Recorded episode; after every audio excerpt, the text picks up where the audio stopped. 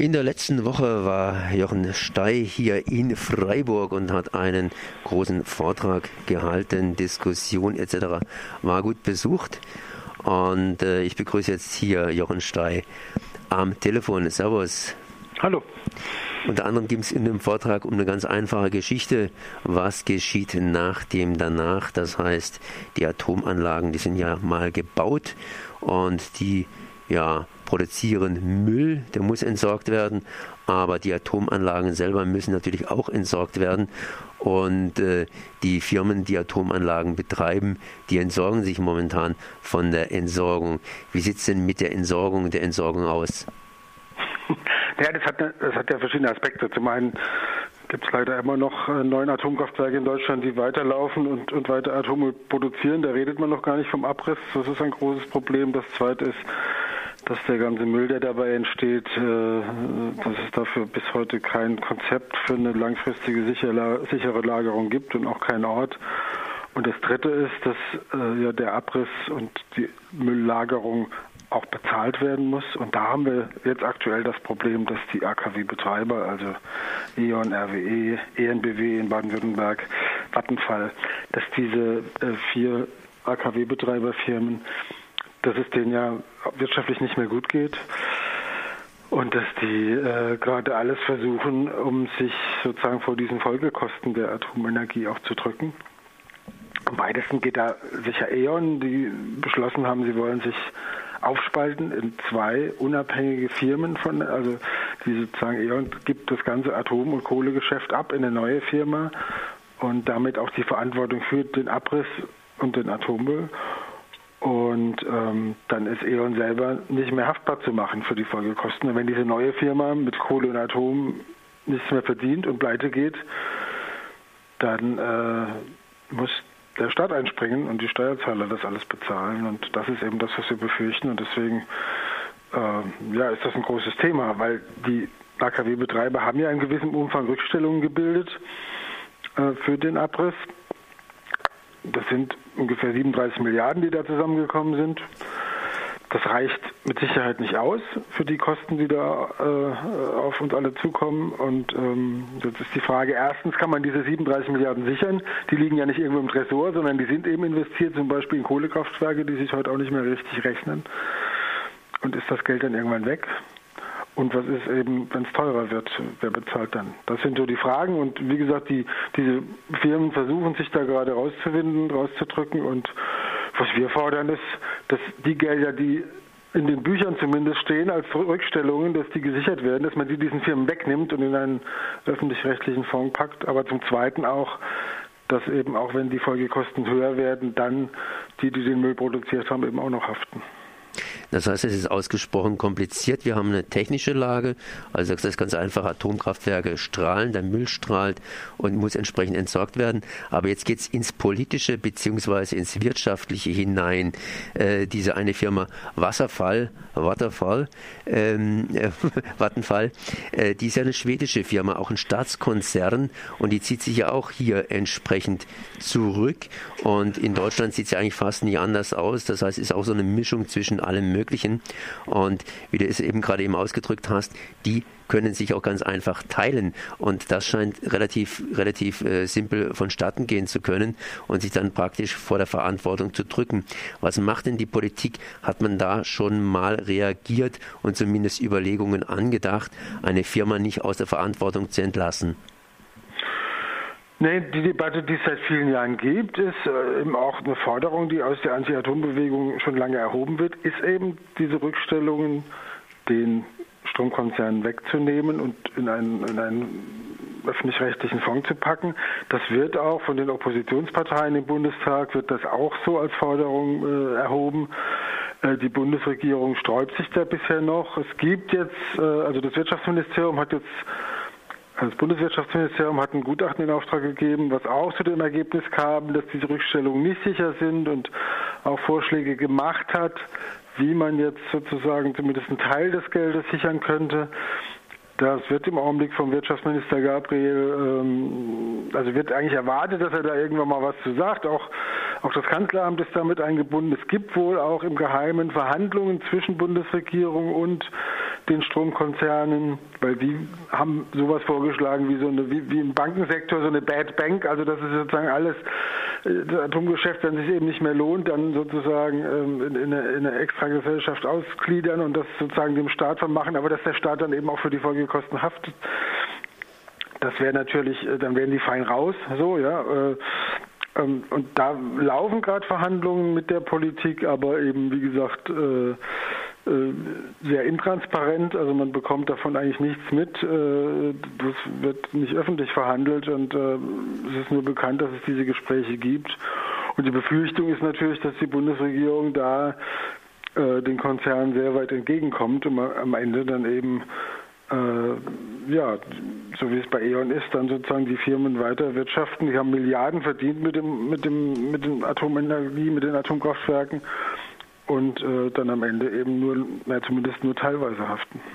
Du hast vorhin gesagt, Jochen, dass die Rückstellungen gebildet haben. Äh, wenn sie gut verdient haben, hätten sie natürlich auch entsprechende Rücklagen bilden können. Das heißt, aus den Einnahmenüberschüssen, praktisch aus dem Gewinn heraus, was anlegen, ein bisschen Fett anlegen, nicht einfach Rückstellungen machen können. Ähm, wie sieht es denn aus? Die, die haben ja früher gut verdient, hast du auch gesagt. Das heißt, äh, denen ging es früher gut. Äh, kann man da irgendwie noch rückwirkend oder zumindest andenkend rückwirkend mal auf diejenigen, die da rausgezogen haben, die den Gewinn rausgezogen haben, zugreifen? Nee, also das ist, äh, ist völlig undenkbar nach dem Aktienrecht, wie wir es haben. Das heißt, die Aktionäre haben haben äh, Dividende eingestrichen. Die, die Vorstandsmanager haben Millionen Gehälter jedes Jahr. Aber das Geld ist weg sozusagen. Da kann man nicht noch rückwirkend äh, darauf zugreifen. Das zumindest nach den jetzigen rechtlichen Rahmenbedingungen ist das nicht denkbar. Die Frage ist ja, wie es jetzt zukünftig ist. Ja? Also ob sozusagen ein, ein, ob eine ENBW, ob E.ON, ob die zukünftig eben weiter äh, dicke Gewinne machen, dann äh, indem sie sozusagen alles, was sich nicht mehr rentiert, ausgliedern.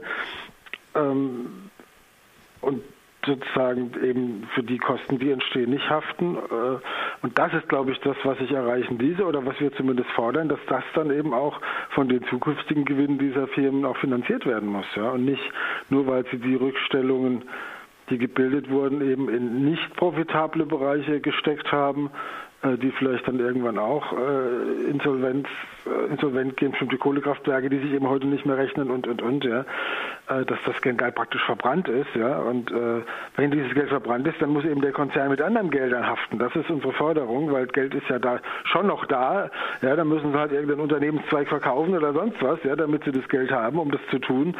Ähm, aber es kann nicht sein, dass die weiter Geschäfte machen und gleichzeitig äh, die Haftung abschieben. Jetzt haben wir zwei Stichwörter noch einzuwerfen, das heißt, oder drei Stichworte, Tschernobyl, Fukushima und TTIP. Das heißt, äh, die arme Regierung, die, die hat ja versucht, den Ausstieg zu machen. Ich sage ausdrücklich versucht, weil so richtig ausgestiegen sind wir ja noch nicht. Und äh, die Atomindustrie äh, überzieht jetzt die Regierung mit Klage, zumindest versuchen sie das auch. Und es ändert sich ja unter Umständen das eine oder andere hier, wenn TTIP geht. Ähm, kann da die Regierung noch was machen? Könnte die Regierung noch was machen? Oder sind denen tatsächlich juristisch auch die Hände gebunden? Nein, jetzt im Augenblick sozusagen der Zugriff auf diese Rückstellung, das ist schon was, was man juristisch machen kann. Ja, also das ist, äh, solange das Geld sozusagen noch nicht noch nicht völlig verbrannt ist, ja, äh, solange sozusagen bei den Konzernen noch was zu holen ist, ist das auch möglich. Ja, so also das ist ist nicht so das Problem. Ja, also äh, wie weit dann sowas wie TTIP da reinspielt, das hängt ja davon ab, wie am Ende sozusagen dieses Abkommen aussieht. Das weiß ja noch keiner. Ja, äh, bekannt ist ja der Fall Vattenfall, die es ja jetzt schon so machen, dass sozusagen das Abschalten des AKW Krümmel bei Hamburg nach Fukushima äh, dazu geführt hat, dass Vattenfall eben vor so ein internationales Schiedsgericht, wie es auch bei TTIP vorgesehen ist, gezogen ist und dort jetzt 4,7 Milliarden Euro verlangt äh, dafür, dass also von der Bundesregierung dafür, dass dieses AKW abgeschaltet wurde, ja. Und das wird dann eben nicht vor ordentlichen Gerichten verhandelt und öffentlich verhandelt, sondern eben vor so einem äh, intransparenten Schiedsgericht. Also da haben wir genau schon den Fall, den viele befürchten, wenn TTIP kommt, dass das dann in vielen Bereichen so ist. In dem Bereich gibt es schon Abkommen, die das, die das so regeln und äh, Vattenfall hat da wohl auch äh, durchaus Chancen, ja, dann bei so Verhandlungen da wirklich viel Geld abzu Zweigen und andererseits ist es gerade Vattenfall, äh, du hast ja vorhin angesprochen, wo sich der schwedische Staat, dem Vattenfall gehört, durch eine Änderung der Unternehmensstruktur sozusagen äh, aus der Verantwortung rausgezogen hat. Ja, und und äh, auch der Vattenfall-Mutterkonzern versucht jetzt sozusagen die, die Tochterunternehmen, die für diese AKW zuständig sind, so abzukoppeln, dass eben der Mutterkonzern nicht mehr haftet. Und gleichzeitig wollen sie aber selber die Bundesregierung den deutschen Staat für das Abschalten ihrer AKWs haftbar machen. Also eine ganz schräge Situation.